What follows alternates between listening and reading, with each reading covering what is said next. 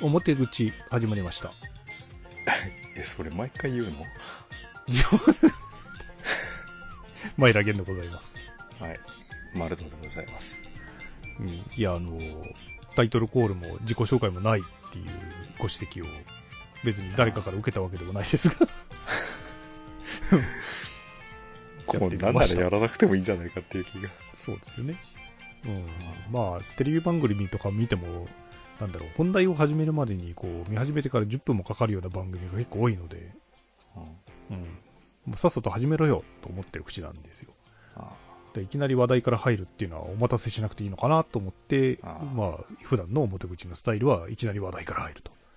やってあますが。うんだって、あの、こう、どうやってこの番組にたどり着くんだかわかんないんだけど、うんあの、iTunes とかで検索するときはおそらく興味のある単語で検索してくるんでしょ？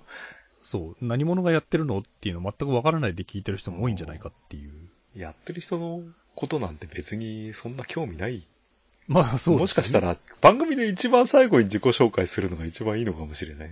ああ。最後まで聞くっていうことは、まあ、我慢して最後まで聞けたわだろうから、うん、それま、そう、こういう番組をやってる人たちはどういう人なのかなっていう、聞いてくれる余裕があるかもしれない。そう、どのぐらいの人がですね、その、表口にたどり着いてですね、聞き始めて、まあ、どの回かわかりませんけど、最後まで聞き切るんだろうっていうのが全くわからないという感じなので、最後まで聞いてる方がどのぐらいいるのか、毎週楽しみにされてる方が、まあ、どのぐらいいるのかとか、実は全然よくわからんう。うん。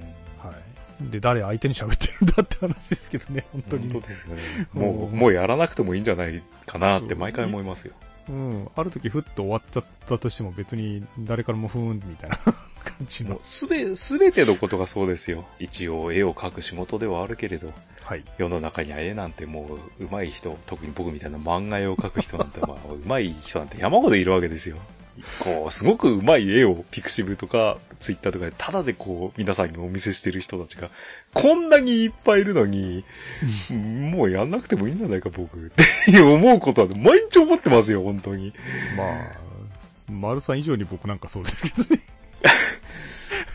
あなたは別に絵の仕事じゃないからいいじゃないですか。うーん、そうですね。まあ、どこにアイデンティティを見出すかみたいな話ですけど。まあ、まあ、その辺を言ったら別にね、あの、世間の人の大多数がそうだと思いますけど、その、僕がやんなくてもいいんじゃないかって思うことはね、これ、広い市場によろしくないですよね。だから例えば、こう、目の前で事故があったとしますよ。は誰かが通報してくれてんだろう。だ 僕がやんなくてもいいだろうって。すべてにおいてこういう考えになるのは非常に良くないですよね。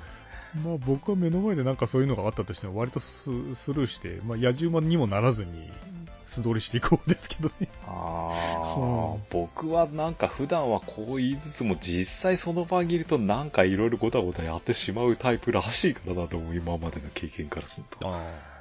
まあそれはそれで平均的な人間像だと思いますが。はい。というわけで我ス々マ二人、スマートフォンで写真撮ったりとかしないですよ。あ、僕絶対それやらないです。まあスマホ持ってないしね。うんスマホもどきは持ってますけどね。というわけで我々二人はあの、どちらかというとこう創作畑の人間で、まあお仕事もそれに近いと。だから趣味で絵を描いてるっていうのだけの人ともまたちょっと違って、仕事でもそういう、まあどっちかっていうとこういう業界に近い方のね、仕事やってますが。だって、何？お互い業界長いですよ。そうですね。あの、普通の、なんか僕が子供の頃に思ってる大人って、このぐらいの年月の業界にいる人たちって結構な重鎮になってると思うんですけど、まあいや、実際そうだと思います。それどこですかこの頼りなさというか、こそううな地位のなす低さというか。僕らがだって子供の頃見てたアニメの、アニメで監督をやってた人なんて30そこそこだったりとかしますからね、普通に。いやー、僕の年齢の時にはもうこんな名作を生み出してたのか、この人たち、みたいな感じですから。はい。というわけで、そうですね。まあでもこの業界にいて、そういう人角の存在になれるような実力もまああったかなかったか、みたいな感じですけど、うん。まあ、とりあえず死なずに生きてるだけまだありがたいのかもしれませんが。普二人のオタク系クリエイターによるトーク系ポッドキャストって書いてありますよ。クリエイターですよ。僕はあのー明確にこのこっちの業界に入ってきたって言えるのって多分ゲームを作り始めた時だと思うんですけど、そのゲームが発売されてからもうこの間ちょうど20年経ったそうです。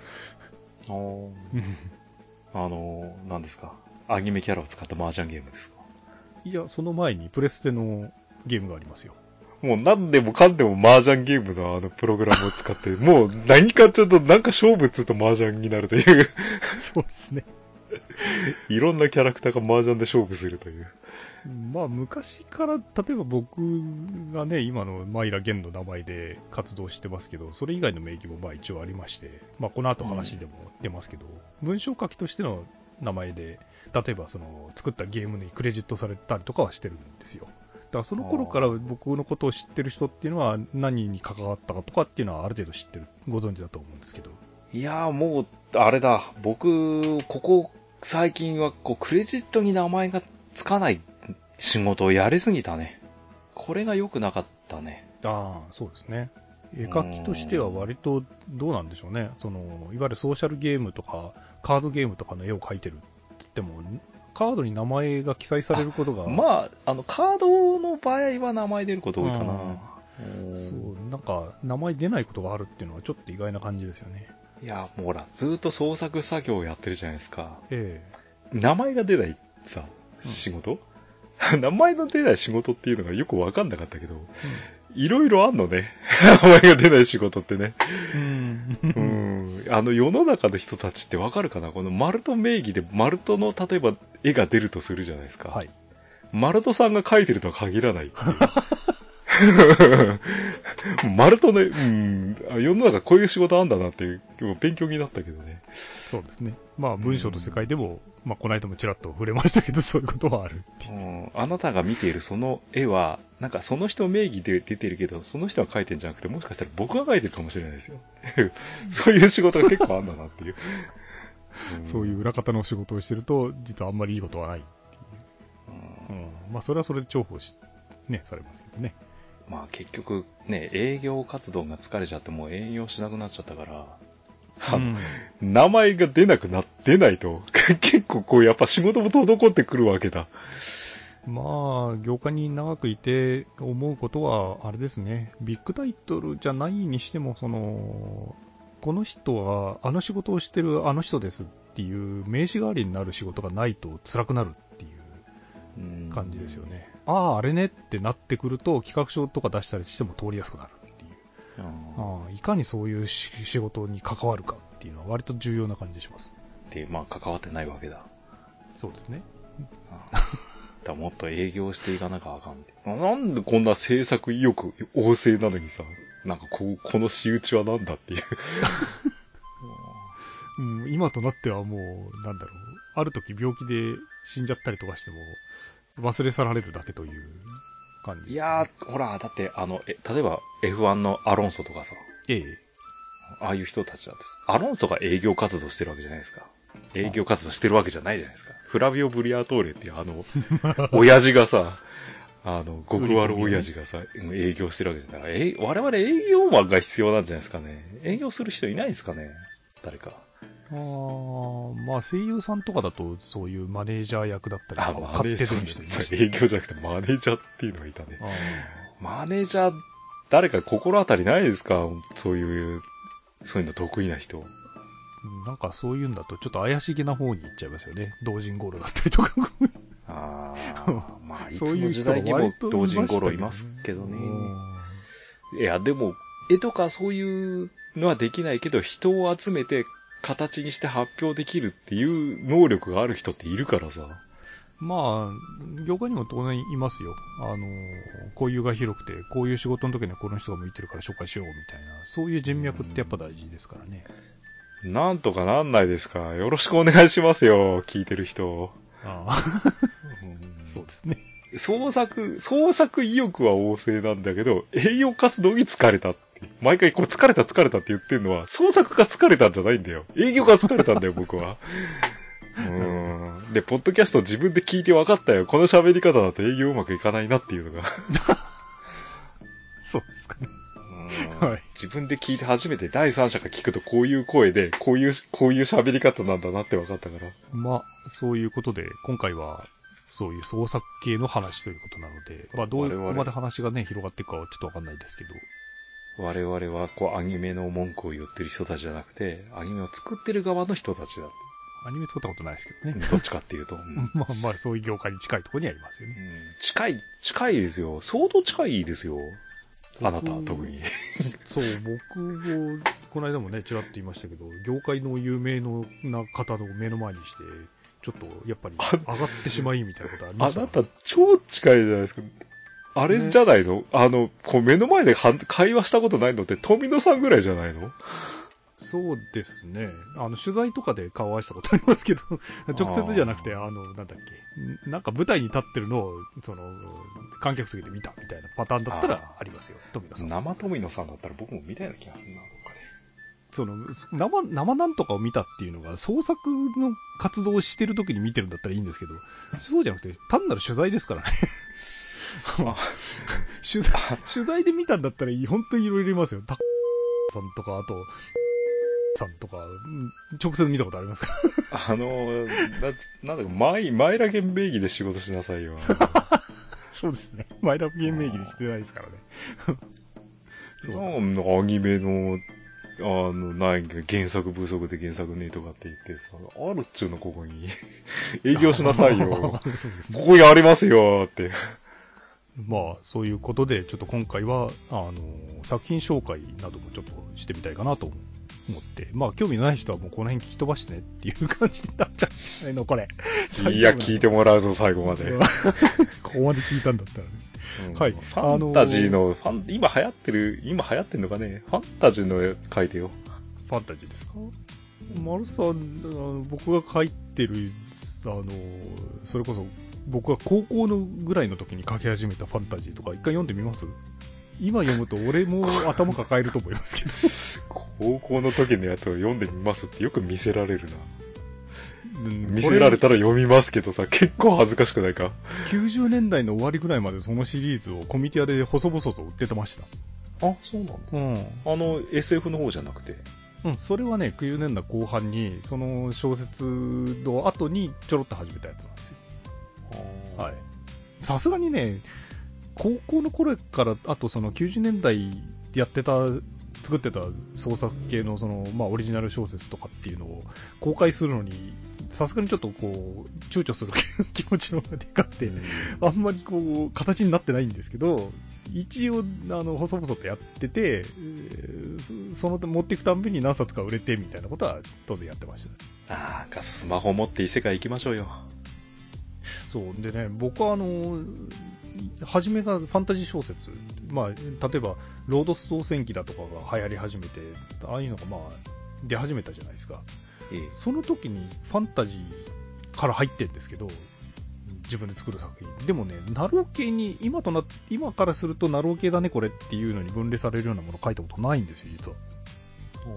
うん、当時からその、なんだろう、こっちの世界からあっちの世界に行って、みたいなんとか、逆に向こうの世界から現代に来て、みたいな、そういう小説はちらほらありましたけど、自分でなんかそういうこう異世界ものみたいなの書いたことなないんですよね。純粋にファンタジー。要するに自分で作った世界観の中での冒険談みたいな感じでしたね。向こうの世界に、で生まれて向こうの世界の活躍なんだそう。そうそうそうなんです。いや、まあそういうのって向こうの世界のこう、世界を作んなきゃいけないから大変じゃないの？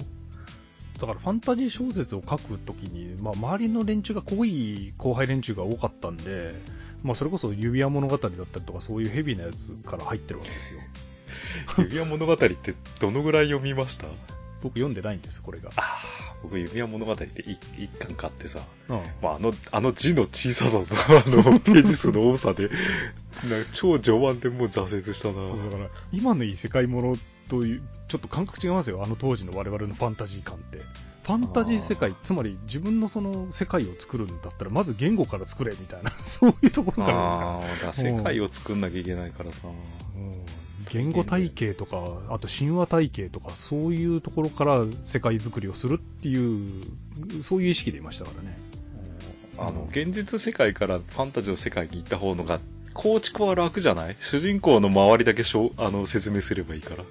まあそうですよね。の昔からそうです、あの、あれは当然ありましたけど、でも総量やるにしても、例えば文化の違いだったりとかを表現するのに、相手方のね、その、日常とか文化だったりとかっていうのの解説とか設定とかって必要じゃないですか。うん。だから、そんな簡単にぬるくできるもんでもないんですよ。で、今の、いやまあ、全部読んでるわけじゃないから、偏見でものを言いますけど、今の異世界ものって、基本的にあのゲームとかで培われ、あのね、多くの先人たちが作ってきた、いわゆる中世ヨーロッパをベースにした、そのファンタジーみたいなのがベースにあって、そこのお約束をそのまま引き継いで作ってることが多いじゃないですか。ああ、だって、なんか、こう、編集部さんに、編集の人に、こう、オリジナルの怪物出すなって言われるって話、本当かな？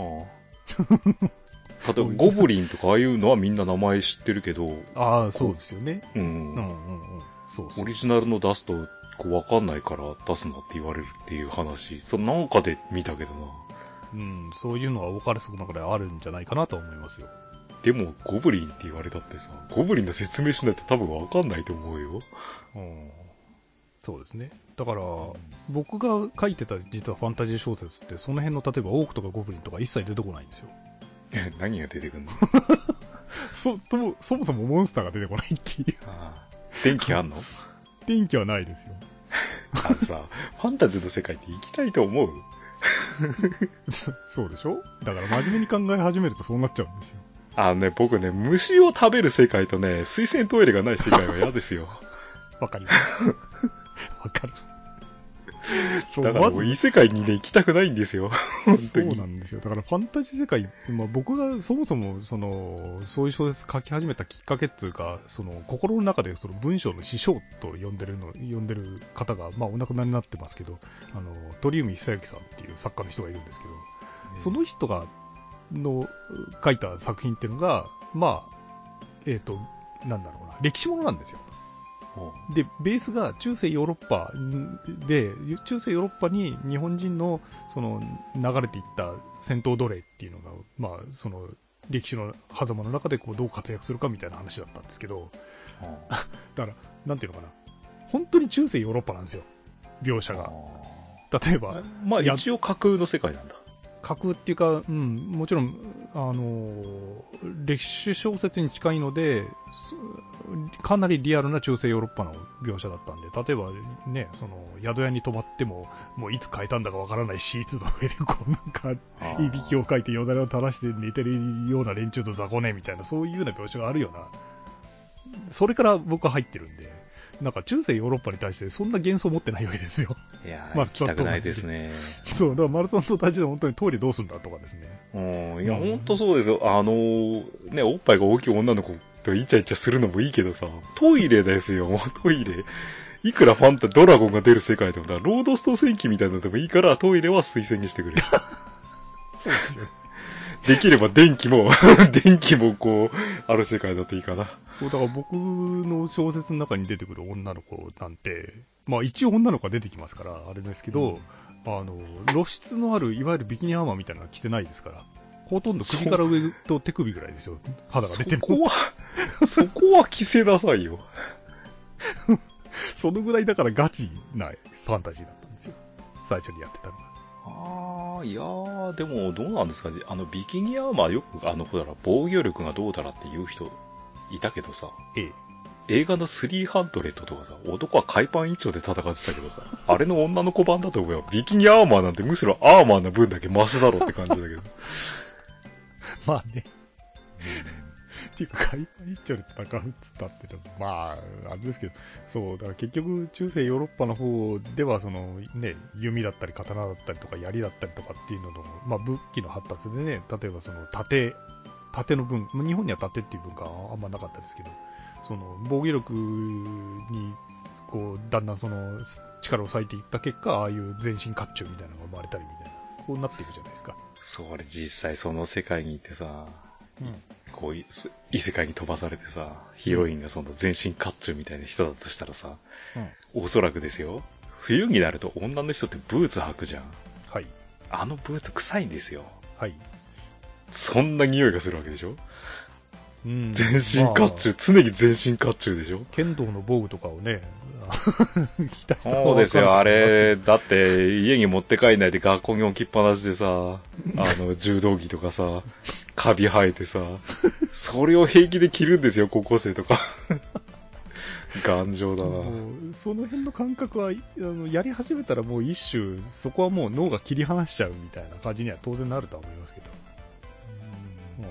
うんなんでね、だから真面目に考えれば考えるほど、綺麗なもんじゃないっていうう。ん、この前久々にあの、アマゾンプライムであの、この素晴らしい世界に祝福をっていうのを、あの、うん見れるようになったから、またちょろっと序盤だけ見たんだけど、はい、最初馬小屋にこう寝泊まりしてるじゃないですか。はいはい。あの馬小屋だって相当臭いですよ。まあそうでしょうね。うん、馬いるしさ。そう。あの、匂い描写って全然ないね、よく考えたらね。うん。おまあ、あの辺も日常的にああいう匂いがしてれば慣れるもんなんですかね、わかんないけど。ああ、まあそうだね。タバコ、タバコとかもみんなが吸わなくなったらタバコの匂いってすごい気になるようになったから、まああんなようなもんなんですか。まあ、は今からしたらハードな SF、SF じゃねえや、ファンタジーものになっちゃうのかもしれないですけど、ロードスト戦記なんかが、だからその辺の、あの、あんまり真面目に考えちゃあれだよねっていうところを、こう、適度にこうスルーして、いい感じにアレンジされて、アレンジっていうか、調整されたファン和製ファンタジーの出始めなんじゃないですか？あの、今の見るとしんどそうだから、せめてエルフを狩る者たちぐらいの緩くしてよ。エルフを狩る者たちね。ううんん。トイレ探す話しか覚えてないけど。まあ、あれも象徴的な話ですよね。あの異世界に行くんだけど、とにかくその目的っていうのが、現実世界に戻ってくるのが目標というか、それが彼らの、なんだろう、一番の目的だったっていう。でも今の異世界戻って、行ったら行ったっきりで向こうで楽しくやるみたいな感じなんですよね。まあ、現世に未練が全くないっていう。ああまあ、そういう意味では、その現世のあり方というか、若者の意識というのもだいぶ変わってきたんだろうなとは思いますけど。だって、自分がもし異世界に飛んでとかっていう想像はしないのか。もしそうなるとしたら、やっぱ第一目標は現実に帰ることでしょ？だって現実の世界には友達とかもいろいろいるわけじゃないですか。それと全部捨てて異世界で楽しくやろうってことできんのかね？そこまで、あれなんですかね、現世に絶望してるんですかね？うーん。まあ逆を行くやつもありますよね。あの、行った先で、例えばゴブリンなんか軽くやれるだろうと思ってたら、ゴブリン強えみたいな話とかも結構多いですけど。いや、だってそれも冷静に考えたらさ、僕とかだって魚とかさばくのだって結構うーって感じだけどさ、あんな哺乳動物をこう、の殺生なんてできるわけがないじゃん。そうですよね。うんうん。まあ、で、返り討ちになってひどい目に遭うみたそいうな特にあれって人型じゃないですか。はい。そんな何の抵抗もなくやれるわけがないよねっていう感じですよね。だからまあ、多分冷静に考えればそうなんだけど、冷静に考えちゃダメなんだろうな。まあ、そんな感じで僕らは高校のくらいから、そういう感じのやつをやってたんですよ。だから割と意識、意識が高いというか、真面目にやってましたよね。うう。ん。で、コミケとか、そういうその即売会に直接本を作ったやつを持っていくっていう状況下でもなかったので、まあ田舎ですから、そもそも、なんだろう、同人、同人を印刷してくれるショップ、ショップっていうか、印刷所みたいなのが近所にあるわけじゃないから、あれですよ、最初の本作った時って、近所の普通の印刷屋に交渉しに行きましたからね。あーうん。でこういう本が作れるか、みたいな感じで。うん。で、お布施で、それでもお金出しちゃって本作って、みたいなことやりましたけど。で、それをう結局売る機会もないじゃないですか。コミケに行くわけでもないし。で、どうしたかっていうと、なんでどう本作ったの？作ろうぜという機運が高まったから。そだけど、あの、こう、広めようぜっていう気分はなかったわけ？いや、それを結局だからどう売るかって話になった時に、当時としては、あの、いわゆるアニメ誌だったりとか、ファンロードだったりとかに、こういう本売ってますみたいなんで、通販をの情報を載っけるんですよ。で、それで細々とやってまして。あーでも随分けん、ちゃんと堅実にやってたんだね。いきなりコミケに行って何百部とホフセットを作って300部吸って300部売れ残りましたみたいじゃないんだ。あー最初は、最初は100部とかそんなもんでしょう。最初ロットみたいな感じで。またあの根付けが非常にいい感じだからさ。100部をすると3万円。150部をすると3万2千円とか、そういう値付けじゃん、あれ。この値付けだと、400部すると3万5千で済むぞみたいなさ、どんどん上がってって500部吸って、で、まあ10冊ぐらいしか売れなかった、みたいなのは、みん、多分おそらくみんな経験すると思うんだけど、そうですね。今の人たちもしてんのかな。今のコミケとかでも90何パーセントぐらいは、それこそ100部も売れないようなサークルさんなんじゃない？ですか。だってほとんどゼロ部でしょ？ゼロ部、うん、それからすると我々だいぶ前にアンケート取ってたよ。なんかあそうですか。80%くらいゼロ部じゃなかったっけ？うん、まあそうだとすると我々なんかはまだマシだったのかもしれないですね。で、上京してきて割とすぐに、いわゆるアニパロ本でコミケに打って出ようぜみたいな話になって、なんでいきなりそんなナンパな方行っちゃったの？いや、俺らは、だから、なんだろう、仲間内でオリジナルでやっていくみたいな意識があって、コミティアとかよく出てたんですけど、あの、仲間でアニメにハマったやつが自分でコピー本とか作ってみたいなことがあって、これ、それだったらお布施にしようぜって言い出したのが俺だったんですけど、で、結局持ってったら、思った以上に売れたんですよ。アニメの力だよ。天地無用で本作ってって、100, 100だか200だか作って持ってって、1時間か2時間ぐらいで乾杯しちゃったんで。おそこで、あ、これはアニメの力で僕たちの力じゃないとは絶対思わなかったでしょ？いや、でもオリジナルでやっててこんなに売れないのにアニメで売れたんだから、アニメでやるのはいいいいなってにはもちろんだったんですよ。ただこ、りゃ、こりゃ終わりがいいぞって。ただ、面白かったのが、エロに頼ったわけじゃなかったんですよね、その時ね。うんそれは段階を踏んでるだけじゃないの？そのさらに次の段階であ、エロに行けばさらに売れる。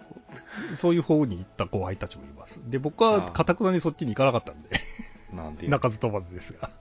うんだから逆に言うと、オリジナルでストーリーとかを作る経験をしてたからこそ、アニパラの方でもあの楽しんでもらえたのかなっていう自負はありましたけどね、当時。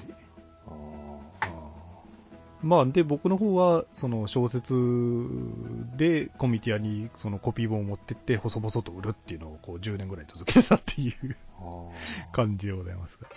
いやー、僕の子だってずっとオリジナルでやってて、アニメのエロ出しゃ売れんじゃねえの売れんじゃねえのってずっと友達に言われててね。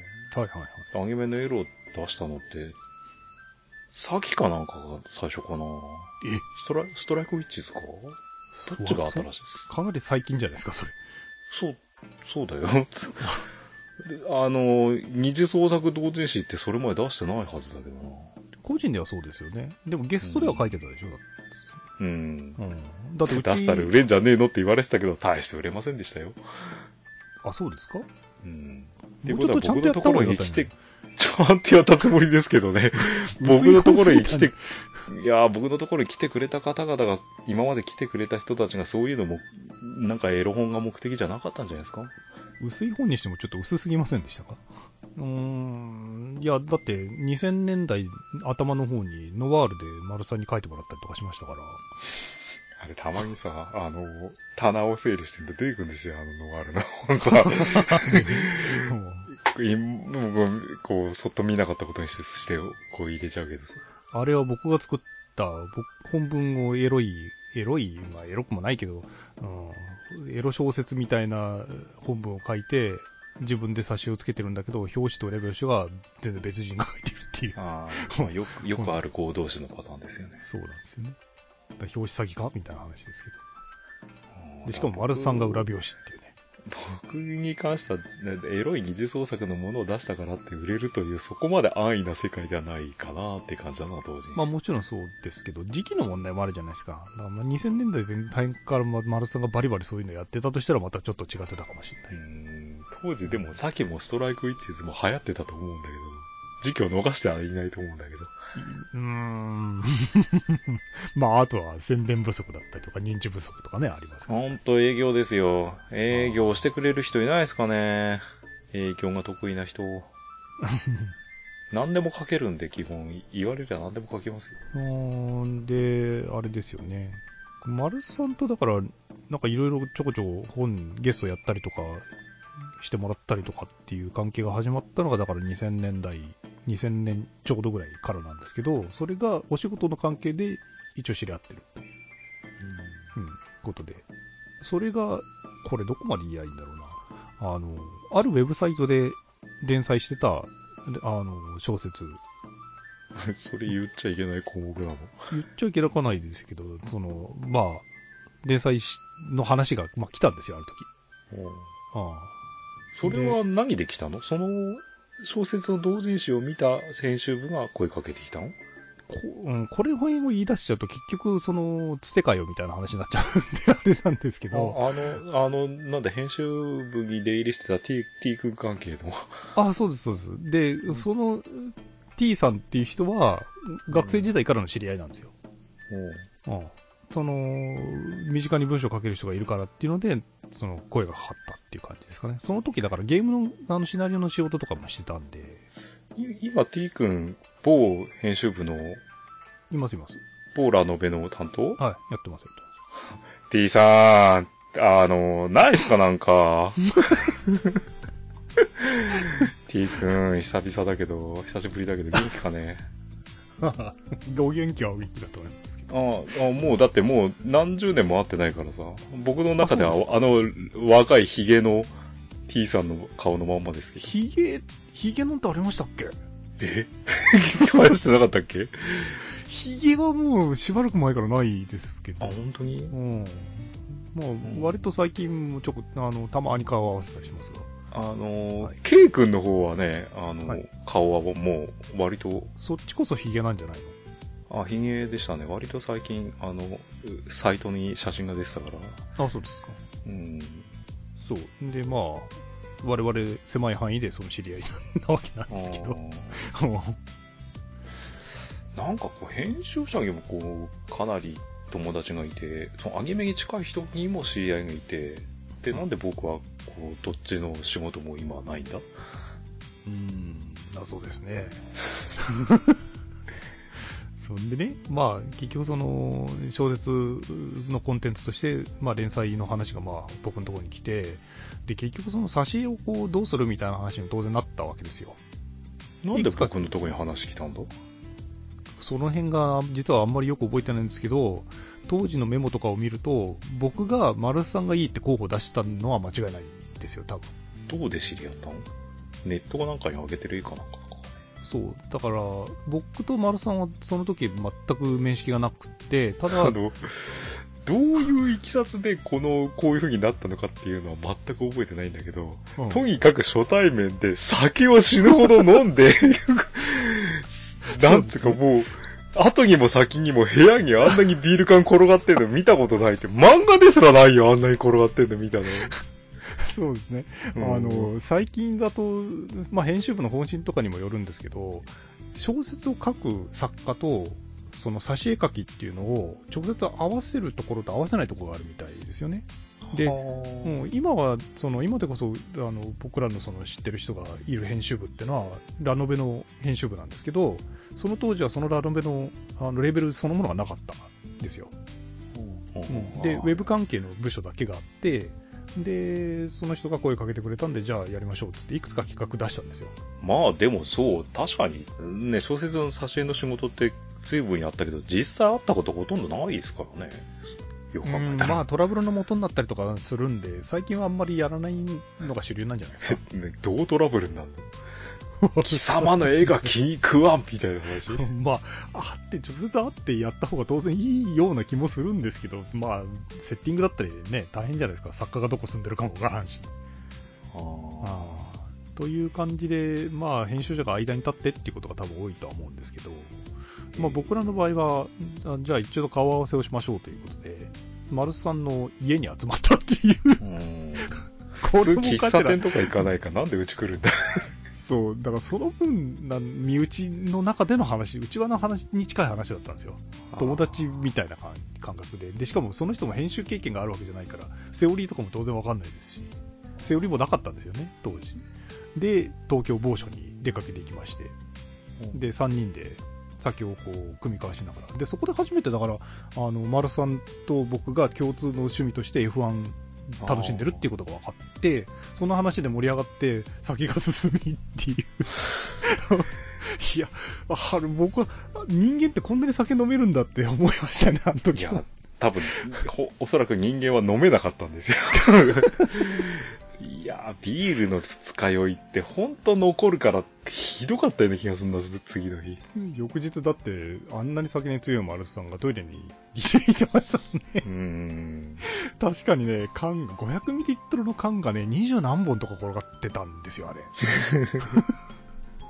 で、僕はその時初めて、あ、常温のビールもビールとしてなかなか飲めるもんなんだなって思った。映画とかでもなんかこう、内輪で集まって飲んで、次の日翌朝に、あのビール缶転がってる描写でもあんなに転がってないですもんね。そうですね。まあ僕はその中でも3人の中でも一番飲まなかった方だと思うんですけど、それでも多分人生で一番飲んだ方じゃないかな。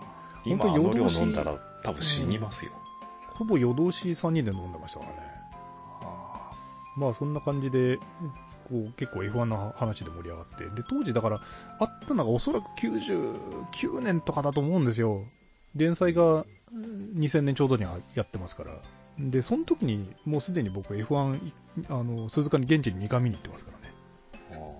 うん、97年と98年に行ってますんで。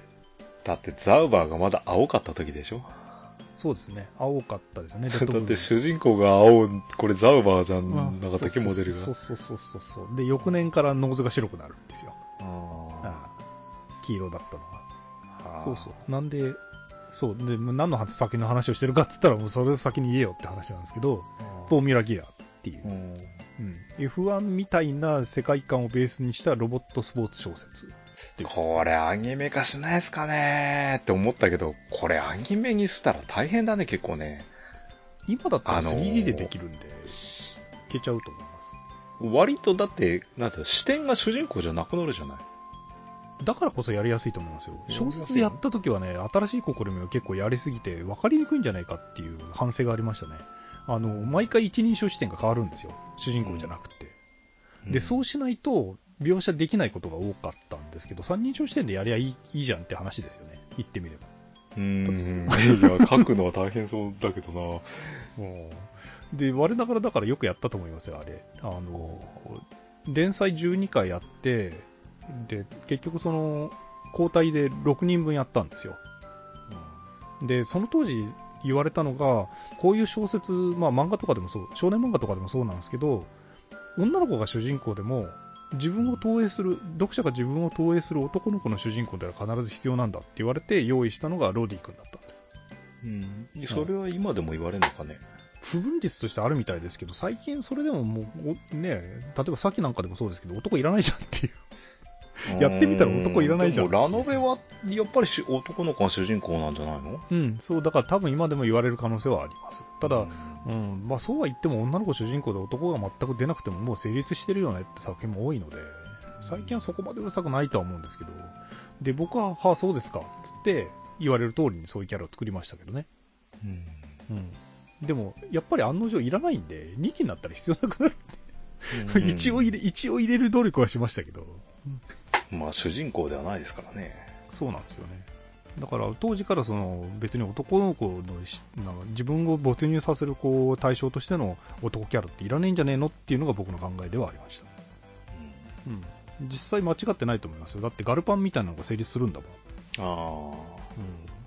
見返したいんですけどね。あの、自分の挿絵がしんどすぎてな挿絵をほんと全部書き直したいですけどね。どっかお金出してくんないですかね。さすがにちょっと、こう量が多、分量が多いからさ。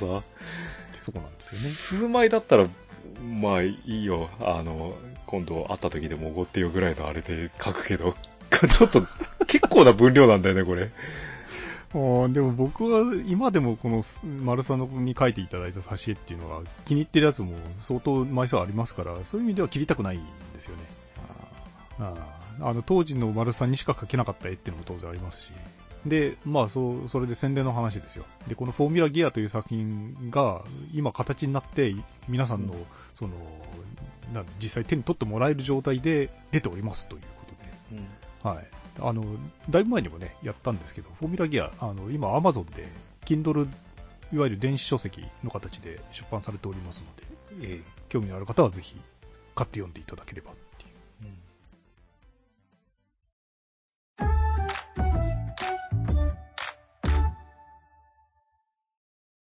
ウェブでこう連載して、その掲載される小説っていうのもあんまりなかった時代だと思うんですけど、あの例えば単行本化みたいな時に、じゃあこのカラーの挿絵どうすんのって話は当時からあったんですよ。あで、結局じゃあ白黒、モノクロ化して乗っけるのみたいなのとか、うんあと書き下ろすのとか。別に今、なんだろう、悩むまでもなく普通に白黒にして載せりゃいいんじゃねえのって今思うんだけど。まあそうななりますけど、あの、全部カラーで書いてもらってるのにもったいないっていうのが当時からありありましたね。で、それがね、電子書籍っていいんですよね。カラーでそのまま乗っけられるから。枚数とか気にしなくて。あの、僕、挿絵とかで仕事をやってる身だけど、小説に挿絵いらない派なんだよね。うん、まあでも嬉しいじゃないですか。だって、い第1部の時は12枚書いてもらったんですけど、第2部は、あの、テキストの量はあんまり変わんないんだけど、毎回の挿絵がね、増えたんですよ。だからね、なんと、24枚も挿絵がある。24枚も当時の絵があるのか。そうなんですよ。で、これまだ、あの、フォーミュラギア2の方はまだ出版してないんであれなんですけど、今は準備中なんで、まあそのうち、早くやってよ、もう表紙入稿してんだからさ。そうですね。そうなんですけど、あのー、2巻出すにあたって、同人誌とかで展開してた、いわゆる短編ですか？本編にかあの関係ないサブのストーリーっていうのが何本かあって、それも同時に収録しようかなと思ってた、思思うと、う今度問題になってくるのが、じゃあ、それの挿絵はどうすんだとかっていう。それの挿絵はないの？えっとね、1本あるん別にですよ。挿絵いらないでしょうよ。せっかくだから欲しいじゃないですか。当時挿絵あったでしょ？なかったの？もう2本書き下ろしがあるんですけど、それに関しては書いてもらってないんあのもう2本もあんの？アルバの石油王の子供たちがたす訪ねてくるやつだったじゃないですか。うんあれは最初に書いてもらってるんですよ。ところが、あともう一個あの、リリカとデートするやつがあるでしょ。あの話は、丸さんには何度も読んでもらってると思うんですけど、絵は書いてもらってない。で、それをなしのままでいこうかどうしようかとか、そういう問題があって、ちょっと、あの、保留になってた。そこだけ白黒の最新の絵で。書いていただけるんだったら、書いて書いていだってただきたい、おそらく短編だから1枚描けばいいんでしょ？まあ、最低限短編1本に1枚なんか絵があればっていう、ページが成立するっていう意味ではね、うんあれなんですけど、まあその辺の話は別に後でしましょう。あの、あの、最初こう、目次なのか、あの、扉絵の、ちょっとなんか、グラビアページみたいなのがあるじゃない、ラノベって。最初に2ページ。ですね。うんはい、うんあそこの部分にキャラ紹介あったら、あと挿絵いらないような気がするんだけど。それでやったのが、あの、その前に出したやつですよ。神様のいない空の。あれは口にすらなかったんじゃない？のあ、いや、キャラ紹介のページが2つ、2枚あるんですよ。うん、で、あとは僕があのプラモデルを写真撮って加工した F15 の写真が載っているああ、っていう。あの、表紙の、表紙の F15 をちゃんとした F15 に書き直したいんだけどな。まあ、それはやっていただきたい、やっていただいても全然構わないんですけど、あの表紙はあのシルエットだからいいんじゃないの？ああ、ごちゃごちゃしちゃうかね。うん、あれは絵としては、あれで成立してると思いますけど。ああ。いや、なんとなく、ね、僕、小説すごい今も読んでるけど、挿絵がある小説って全然読んでないからさ。なんとなく想像力が阻害されるような気がするんだよな、挿絵によって。例えば、昔からある、例えば、早川文庫だったりとか、ああいうのって挿絵なかったりするんですけど、最近は表紙もなんかアニメ調の絵を採用したりとか、挿絵もあ結構あるんじゃないですか？まあ、ものによるとは思いますが。あの、今、こう、早川ノベルズのフェアを Kindle でやっててさ、うん。あの、ずーっとフィリップ・ケイ・ディックのあの、電気羊は、ああ、はい。ああれを買おうかな、どうしようかなって悩んでるんだけど、あの人の小説の表紙がすごい今かっこいいんですよ。うん。あれ、実際の本で欲しいぐらいかっこいい黒にさ、それは、単色の色が載ってる。バーナード・ジョー曰くのあの子が表紙でつい同じ本を何回も買ってしまう。ああ、うん。いや、でも本当にあの表紙で、あ、この、この表紙の本が本棚にあったらいいなっていう感じの本なんだけど、まあ、キ Kindle ですからね。なるほど。まあ、リアルの本たまにも買っていいと思いますけど、もちろん。リアルの本、文字がちっちゃくて。うんなんで、もちろん、あの、予算、例えば、まあ、Kindle の本を出版するにしたって、ね、あの、丸さんにタダで書いてくださいっていうわけにもいかないですから、そんな枚数書いてくれっていうのも、ね、頼みにくいっていう、そういう事情もあって、神様のいない空の場合には、表紙を書いてもらうっていう、まあ、それだけでも相当なもんだと思いますよ。印税制にしてくださいよ。うん印税、あ、印税ね。いや、別にそれでも構わないですけど、ああの、まあ、こ、このフォーミュラギアと神様のイラストラに関しては、なんつうか、なんだろう、負債処理みたいな感じじゃないですか。うんあ、これから新しいものを出すんですよ。もう世の中にもうバカ受けするような、もう本当に、もうスマホ持って異世界行くのやろうよ。うんこんだけ溢れてるのに。うんスマホ持って異世界行って水洗トイレがある異世界へ。ああ。まあ、本当に、なんだろう、その手の小説なんかもう、ネタは出し尽くされてんじゃないかって気しますけどね。そうなんですかうんね。普通に水洗トイレのある異世界なんてゴロゴロある、あると思いますでも、あの、必ずあの異世界もののアニメ、ね、小説はちょっと読んでないけど、アニメ見てても、これどうなのって思う箇所必ずあるじゃない。えそれを全部直していきゃいいんじゃないの？え。どうなんだろうな。それをやったからといって面白くなるのかっていう話ですけど。あーもうちょっとこう、女の子とウハウハする、お色気あふれる楽しい作品。そうです割とこの2作品は真面目ですもんね。割とじゃなくて真面目ですもんね。いや、まあ FG の方はちゃんと盛り上がるところ作って、ちゃんと作ってますけど、だからアニメ化するには割とこじんまりまとまってるしいいんじゃねえのって気もするけど、神様のいない空の方は、そりゃ、あれだよねっていう感じですからね。あ、それでも、あの、最初にこの編集部に出して、形にならなかったっていう反省を踏まえて、終わりの方は変えてありますからね、もちろん。クライマックスシンが来るようにはして、一応してますから、書き換えてはありますけど。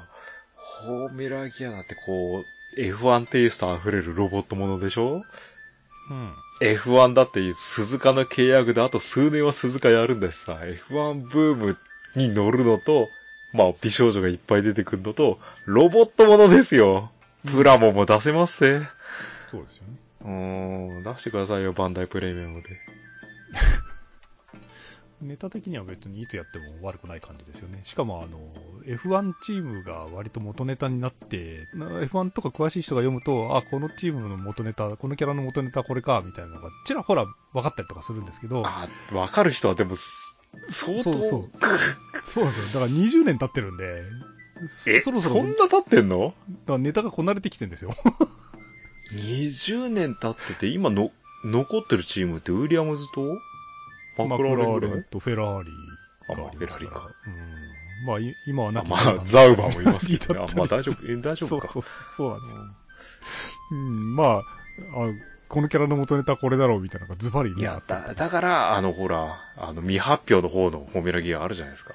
はいはい。あれで、こう、今の F1 の方に沿った風にすればいいんじゃない？今の F1、私が詳しくないんで、あ残念ながら。うん、まあ、そう。なんで、フォーミュラギアはフォーミュラギアをまた一から構築し直したまた別主人公の作品とかも、実は、丸々こう一冊分あったりとかするので、あ。そういうのをこう今後本にしていけたらいいかなとはもちろん思ってるんですけどね。ポイント制っていうのが今一つ分かりにくいですかね。あれ、複雑にした方が面白かろうと思って複雑にした経緯感じなんですよね。自分あのーよくあるジャンプのトーナメント戦みたいなものが良かったんですかね。うん、そうですね。ちょっとルール複雑ですよね。で、自分でその得点計算とかをやって、その、このレース、じゃないわ、このグランプリの時にはこういう得点で誰が勝ってみたいなことを全部計算した上で物語作ったっていう。もう今からしたらめんどくさくてかなわんっていうようなことやってるんですけど。うん、だって例えば F1 の世界をアニメ化したとして、ポイント制で、ここでこのレースに勝たなくてもポイントでは勝てるからワールドチャンピオンってなんか盛り上がんないですからね。そうですね。だから、例えば、あの、フォーミュラギアじゃねえや、あの、サイバーフォーミュラとかなんてのは、最後に優勝して勝つみたいなシーン必ずあるじゃないですか。2位になっても勝てるみたいな演出にしたら面白くないですうね。ん。うんで、そこをね、妙にリアルにしちゃったから、例えばサイバーフォーミュラだと、参戦1年目で、あの、風見隼人って優勝するんですよ。チャンピオンになるんですけど、うちのチームは1年目はちょっと一勝しましたぐらいで終わってるんですよ。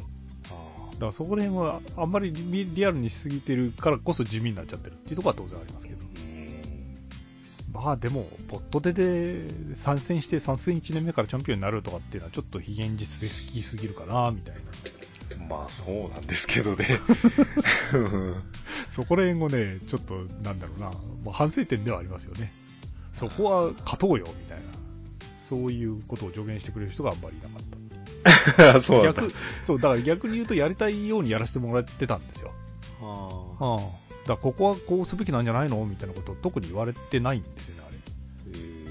だからこそ良くなかったっていうところもあるんですよえまあその後いろいろなこうライトノベルを見て、T さんも、こうやれ、こうな、これやれば受けますよみたいなのが分かってんじゃないですか？どうなんですか、T さん。T 君。でも分かってねえから、あそこのラノベのレーベルから今、ヒット作が。そうまあ、さっきも言ったように固定観念みたいなのができちゃうんですよね。ラノベとはこうあるべきだみたいなのとか。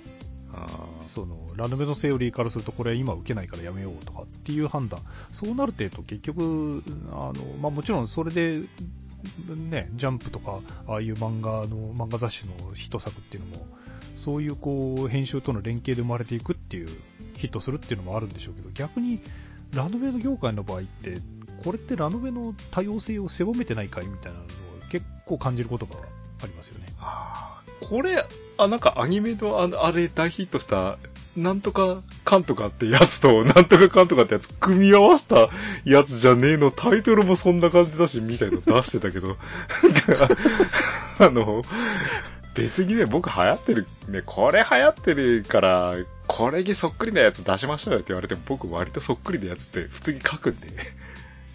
ガルパンみたいなの書いたら？ガルパン？ああいう女の子がいっぱい出てきてさ、戦車をロボットに変えたやつ。ああ、まあでも SF は流行んないのか。やっぱファンタジーか。まあそういう企画もなくはないですけど、でもフォーミュラギアなんて割とガルパンに近いと思うけどな。うーん。まあ、あの、あれは男主体の世界の中で女の子が頑張るみたいな話ですから、なんだろう、逆に言うとでも、女の子たちが、その、チャンピオンになるところの、あの、層までいけてないじゃないですか、あの。いっそのこと女子部門で全員女の子にした方がよかったのか？まあ今だったらそういう選択肢もあるでしょうね。まあ、だからだから結局あの、F1 のチームで言うと、二流のチームの中で女の子たちでなんかやってるみたいな感じじゃないですか。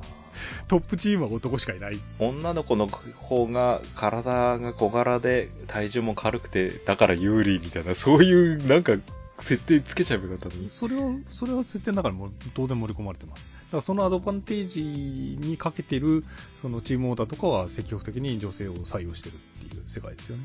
でもトップチームはそのアドバンテージを超えて男乗っけても全然勝てるっていう とこですから。そう、そのレギュレーション作ってるのはあなたなんだからさ。